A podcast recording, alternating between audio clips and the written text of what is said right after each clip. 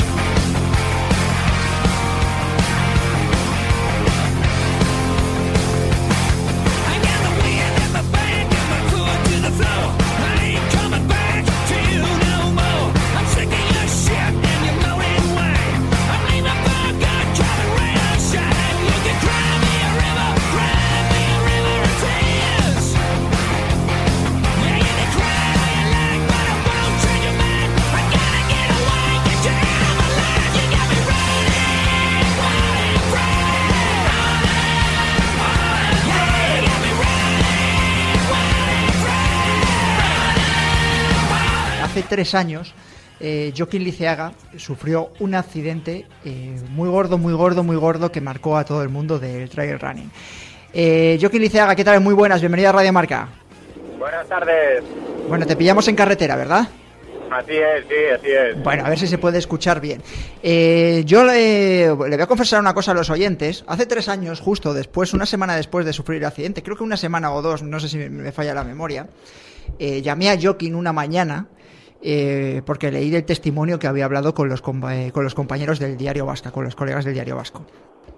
Y a mí me marcó tanto la lectura, es decir, de estas lecturas que normalmente ahora mm, en esta sociedad en la que leemos prácticamente el titular y el subtítulo, yo me leí la entrevista y el testimonio de Joaquín de arriba abajo, es más, hasta lo repetí, dije, "Oye, yo tengo que llamar a Joaquín porque a mí lo que me ha significado eh, leerle me ha trasladado a, aquella, a aquel lugar donde tuvo el accidente y llamé a Joaquín y Joaquín me atendió, como, como siempre le vais a escuchar, que Joaquín no tiene, no tiene aristas, es como le vais a escuchar hoy en el programa en Ingrávidos.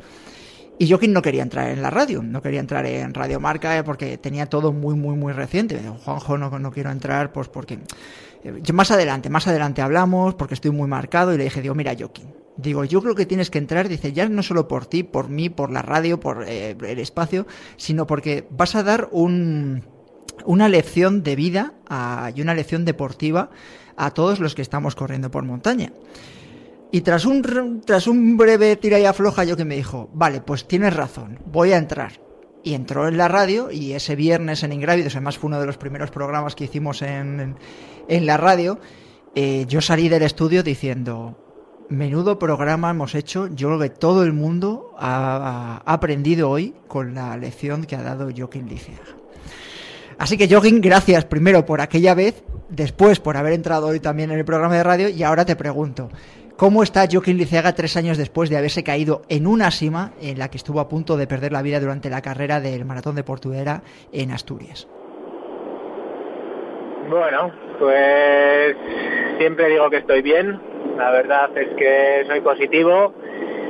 Mirándolo un poco en frío, pues pues estoy peor que, hace tres años, la verdad, y hasta incluso peor que cuando hablé con vosotros la última vez. Las lesiones físicas que tenía en aquel entonces, pues bueno, eh, se han ido medio curando, curando, se han quedado ahí con sus secuelas, pero bueno, luego he tenido otra serie de lesiones, eh, aún más graves y más serias, y bueno, y con ello he aprendido a vivir, ¿no? Y bueno, han pasado tres años, tres años muy duros, eh, la verdad es que muy largos, eh, con muchos momentos de tensión, pues esperando a diagnósticos médicos. Pero bueno, estoy bien, ¿no? Eh, el último año no voy a peor, por lo menos, estoy estable y con eso la verdad es que estoy conforme con lo que tengo y lo que me ha enseñado el deporte y la vida es que hay que afrontar tal y como vienen las cosas y tirar para adelante, ¿no? Y bueno, y en esa, en esa lucha estoy. Eh, una de las cosas que más me ha llamado la atención es que a los cinco meses volviste otra vez a, al, al lugar del accidente. ¿Por qué volviste al lugar del accidente después de haberlo pasado tan mal que yo me acuerdo? Aunque vere- pondremos aquí ahora, los que nos estáis viendo a través de YouTube, el programa de, de entonces y en la descripción pondremos también aquel programa para escuchar a, a. ¿Por qué volviste a esa cima donde casi pierdes la vida? Bueno, pues sabes algo que me pedía el cuerpo, ¿no? Eh, la mente me decía que debería de conocer, ¿no? Que, que, que había allí, porque yo sí que, bueno, sí que interpreté o pude procesar algo en aquel momento, pero bueno, fueron, fueron horas que el cuerpo está pensamientos muy negativos, algunos positivos, pero bueno, no fue capaz ¿no? de valorar lo que había, era todo oscuro encima y la verdad es que yo me salí de allí con la percepción pues de, algo cilíndrico y bueno, sí, muy alto y tal, pero bueno, no, no salí, ¿no? Y la verdad es que me ha quitado mucho, ¿no? En la vida eh, ese agujero, pero me ha, dado, me ha dado todo, ¿no? Eh, Me ha dado la vida porque lo, lo lógico hubiera sido quedarme allí tanto al instante, en una caída de 15 metros, que es lo que medimos, como pues eh, pues por la situación que surgió no iba el primero no había pues animadores o no había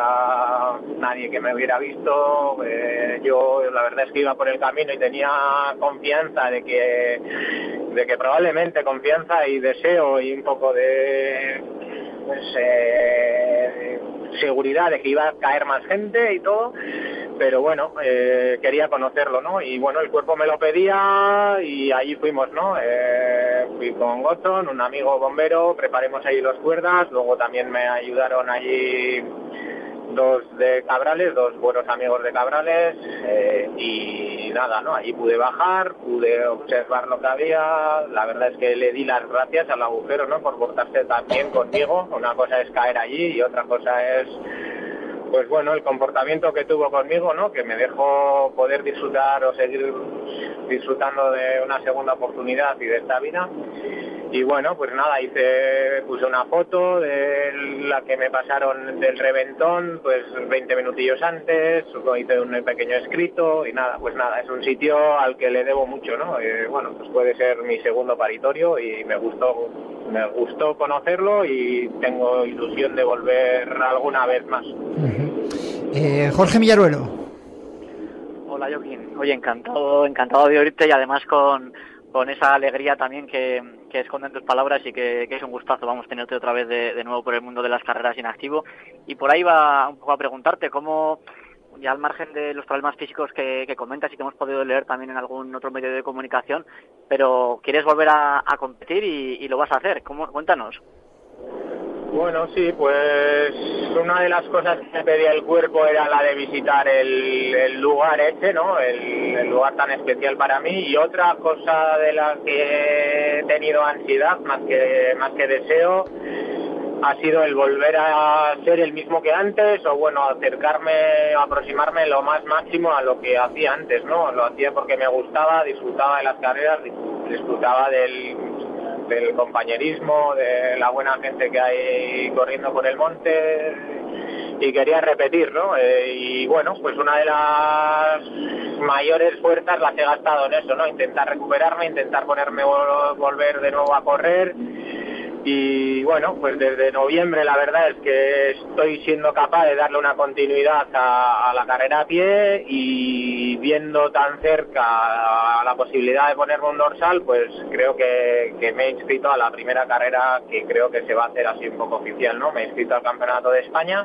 de Jaén me he inscrito, bueno, me han dado la opción los de la selección, la verdad, y nada, agradecidos a la selección y bueno, eh, intentaré competir por lo menos el día 20. Probablemente el rendimiento no, no será ni mucho menos el de hace tres años, pero bueno, tampoco, tampoco voy a ir a darme un paseo y a saludar a la gente, sino que voy a dar todo de mí. Pues me alegra un montón escuchar esta, este, este, regreso porque además... Eh, no sé, yo recuerdo que, que Joaquín ya, ya detuvo durante, durante unos meses su, su trayectoria como corredor, pero con un fallecimiento de, de un familiar. Sí. Es decir, que, que sería tu, tu, segundo regreso. Imagino que es porque este mundo, eh, igual que, que, el agujero que al que le has sabido ver muchas cosas positivas, pues este mundo en el que has estado tanto y en el que también has sido crítico en algunos momentos, pues me imagino que, que te da mucho, ¿no?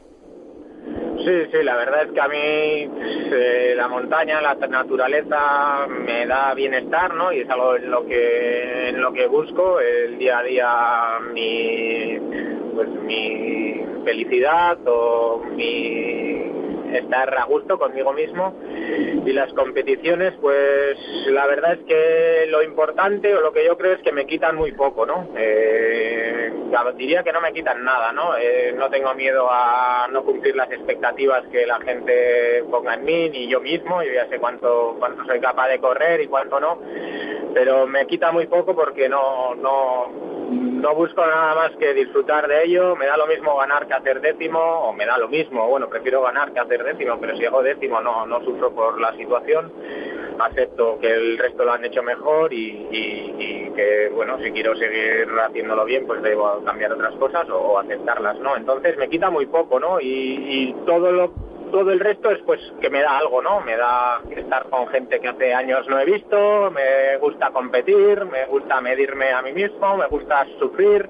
Entonces es un medio pues que al no quitarme nada y darme algo, pues me gustaría volver a estar, ¿no? Y, y en eso estoy, ¿no? Eh, como has dicho bien, hace seis años falleció mi madre, fue un golpe muy, muy duro para mí. Lo llevé bastante peor que ahora, la verdad, siendo, siendo menos grave y sí que estuve ahí, ¿no? Pues un año y pico sin, muy lejos de las carreras, pues por falta de fortaleza, ¿no? Ahora pues fortaleza tengo, eh, lo que no tengo es igual un chasis adecuado para hacer lo que hacía o lo que hacemos, ¿no? Pues estoy muy muy muy cascado, eh, tengo serias dificultades para competir, para correr. Solamente en el monte hay días en los que no puedo ni, ni, ni salir. Pero bueno, en ello estoy. Las secuelas han sido, la verdad, es que mucho más graves de las esperadas. Pero bueno, aquí estamos y con tal y como estoy intentaré hacerlo lo mejor posible. Eh, Diego Rodríguez. Eh, hola Joaquín, aquí Diego. De, reconozco que me he enterado de tu historia cinco minutos antes de entrar en el programa, porque yo vengo del triatlón, eh, soy un neófito en el, en el trail y reconozco, y ahora Gonzalo nos, nos, nos hablaba por micrófono cerrado, técnico de sonido, que se estaba también quedando de piedra, igual que yo. A mí una, una duda que me estaba surgiendo a medida que te estaba escuchando es cuando sales ahora a entrenar al monte, iba a decir miedo, pero mm, miedo creo que me vas a decir que no, pero ¿no te, no te da respeto seguir entrenando en el monte?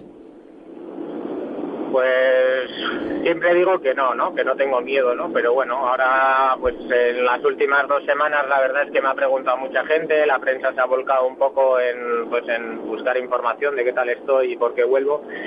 Y analizándolo bien, pues el- sí que tengo miedo, ¿no? Eh, he dejado de hacer muchas cosas que antes hacía eh, y bueno, y yo creo que es por miedo, ¿no? Eh, pues eh, durante estos tres años no he ido a recorridos desconocidos, ni a entrenar, ni a correr, siempre corro cerca de casa, eh, siempre salgo con el móvil, pequeñas aristas o trepadillas que hacía antes en mi propia casa de nada, de 5 metros de altitud de aérea y tal, pues no he sido capaz de superarlas y no he vuelto a pasar por sitios en los que antes habitualmente pasaba.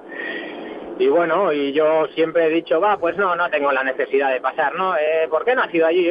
No, no, no me pide el cuerpo. Y bueno, yo creo que, que es una excusa y fríamente analizándolo, pues tengo miedo, ¿no? Este año hemos estado confinados, pero ha nevado en Guipúzcoa mucho y no he sido capaz de ir, de ir a la nieve, ¿no? Fui un día con los niños a 100 metros de la carretera con los trineos, pero no he sido capaz de vestirme unos esquís de travesía, y bueno, siempre eso, no va, pues no, no, no me, no me apetece, ¿no? Pero bueno, ha sido la excusa de, para aceptar o para no aceptar de ese miedo que tengo, ¿no?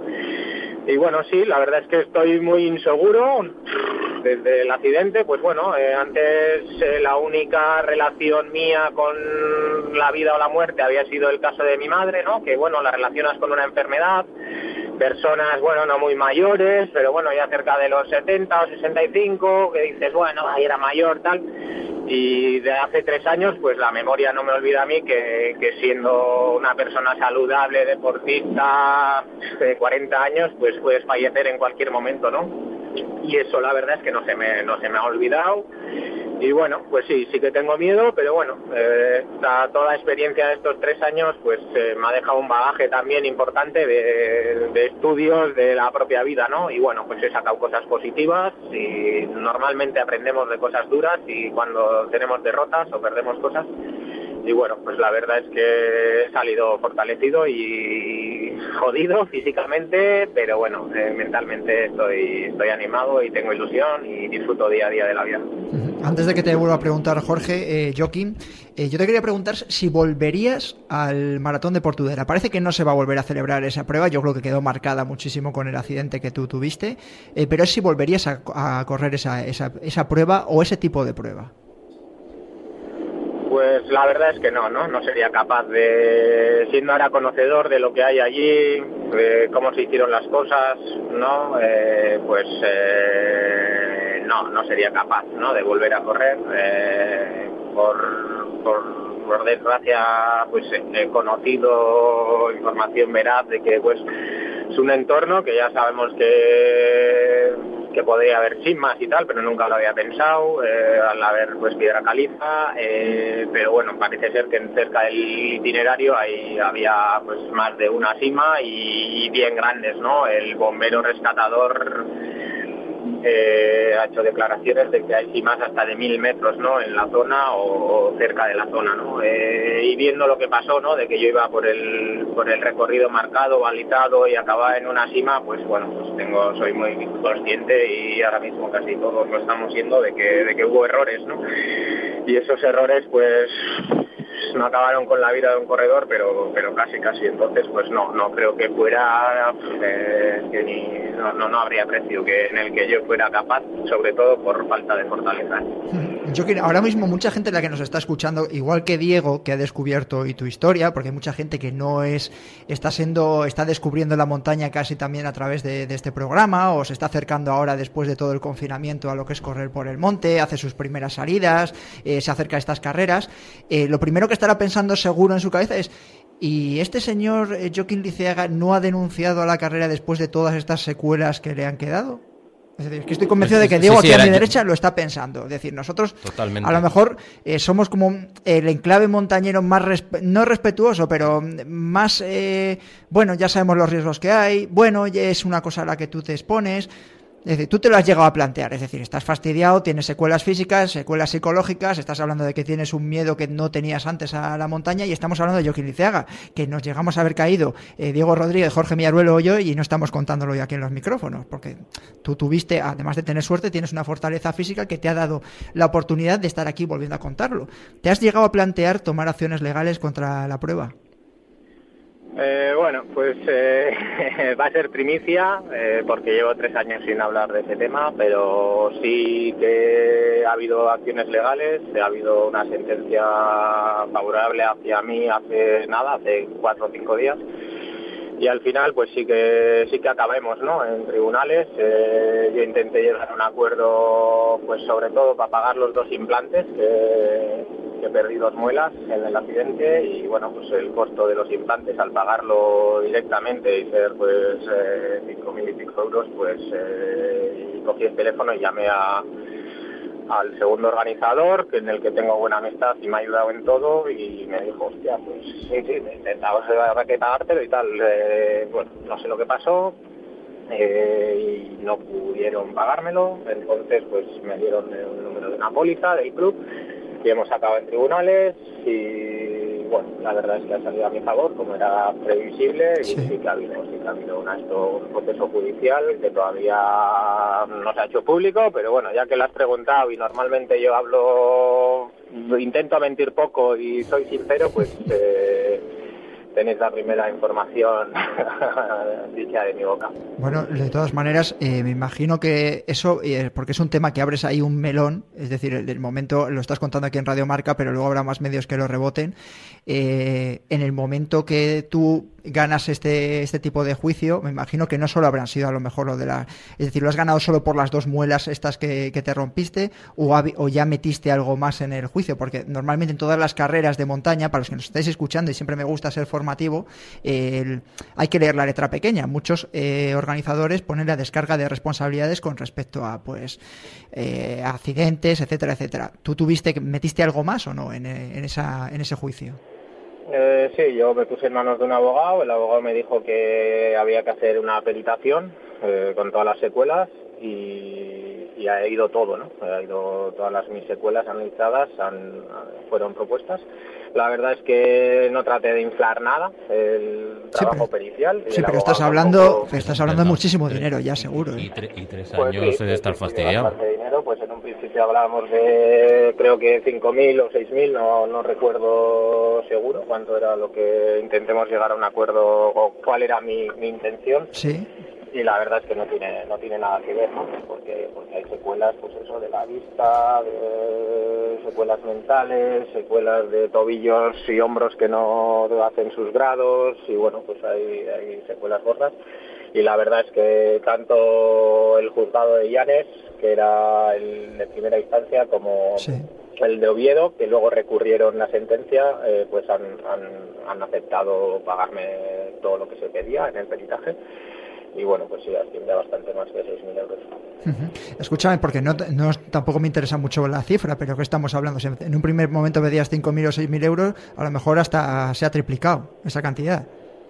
Sí, sí, sí, los daños la verdad es que son, son grandes y cuando empiezas a cuantificarlos, pues sí, sí, sí, pero bueno, Vale. es Me- algo me que sigue no tiene, pareciendo poco. Por No, tiene no, no, por sí. precio, ¿no? Mis secuelas, no, encima por suerte hace tres años eh, tenía el mismo este económico, la misma facilidad económica que tengo ahora, que, que, me, que por suerte soy profesor y me pagan bastante bien. No tengo vicios muy caros y la verdad es que antes me sobraba y ahora pues me sobra eso más un poco de lo que me han dado, ¿no? Sí, Eh, bueno. no hay precio para pagar los daños que los daños y el sufrimiento que he tenido y que voy a tener ¿no? en mi vida pero bueno por lo menos ya que parte de la organización del seguro empezó a decir que me perdí de que fue un accidente por mi un error mío y tal pues acabamos en los tribunales y ha sido un paso firme no si no probablemente no hubiera vuelto a competir pero bueno quería cerrar esa etapa también y bueno la verdad es que estoy estoy agradecido a, a los jueces pues porque bueno aquí en el País Vasco encima siempre tenemos la, la duda no de que si los jueces son justos o no o tal y en mi caso por lo menos ha hecho justicia Jorge Miaruelo, para terminar con Joaquín. Bueno, Yukin, yo creo que, que eso, la gente debe saber, ¿no? Que el, que el terreno en el que se hacía ese tipo de carrera, que estaba cubierta por nieve, por eso se cayó, se cayó en una cima, porque no vio el agujero y cayó para abajo, pues digamos que, como tú bien has contado, que es una zona de, en la que ese riesgo está. Entonces, si no estuviera señalizado por parte de la organización, pues me imagino que habrá sido un hecho relevante de cara a todo el tema judicial.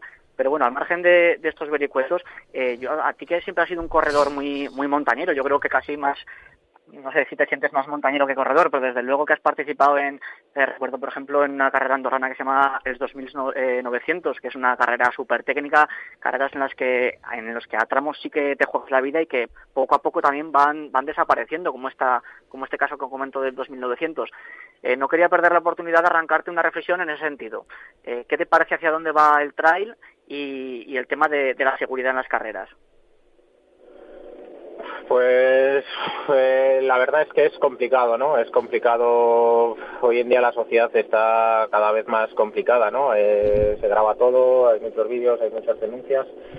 La mayoría de ellas o muchas de ellas, pues eh, me imagino que para sacar cuatro duros y entonces, pues los organizadores también eh, intentándolo hacer lo mejor posible también eh, también hacen errores, ¿no?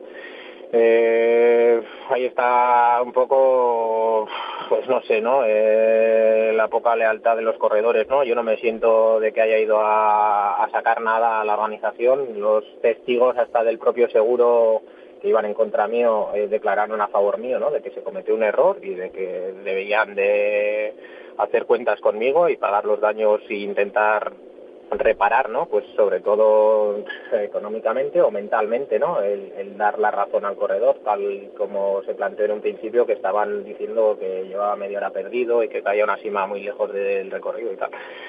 Eh, es normal, ¿no? Que se empieza a quitar dificultad, ¿no? Y probablemente después de este caso y la sentencia la hacemos pública, pues haya, haya corredores que, tiren de, esta misma sentencia, ¿no? En casos de semejante error, ¿no? Eh, yo entiendo también a los organizadores, ¿no? Eh, lo hacen eh, casi todos o muchos eh, voluntariamente, sin, mucho ánimo de lucro, sin ninguno, ¿no? Y el tener la, certeza de que todo está perfecto, es complicado hacerlo, ¿no? Pero bueno, para eso están los seguros, ¿no? Eh, yo qué sé, las cosas hay que asegurarlas y errores cometemos todos, ¿no? Yo, yo en mi vida habré cometido muchos errores y seguiré cometiendo y cualquier organizador lo que hay que pasar es que hay que aceptar esos errores y, dar, dar apoyo a los corredores y más a los que han sufrido, ¿no?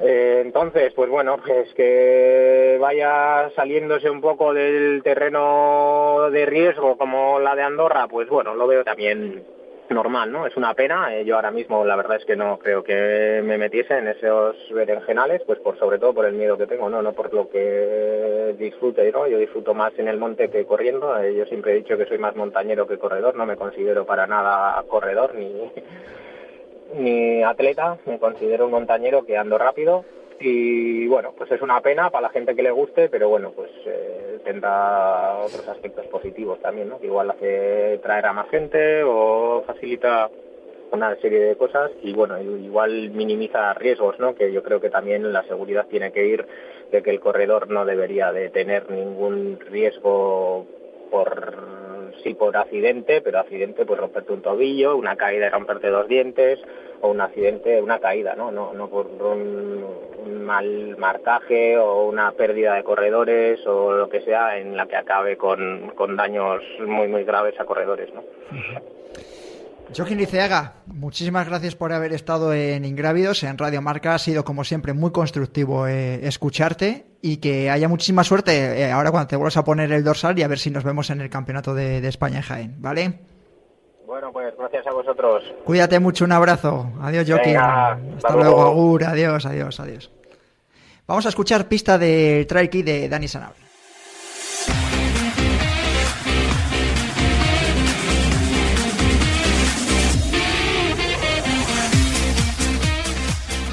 Primera pista, buscamos una carrera de Skyrunning cuya primera edición se remonta al año 2011.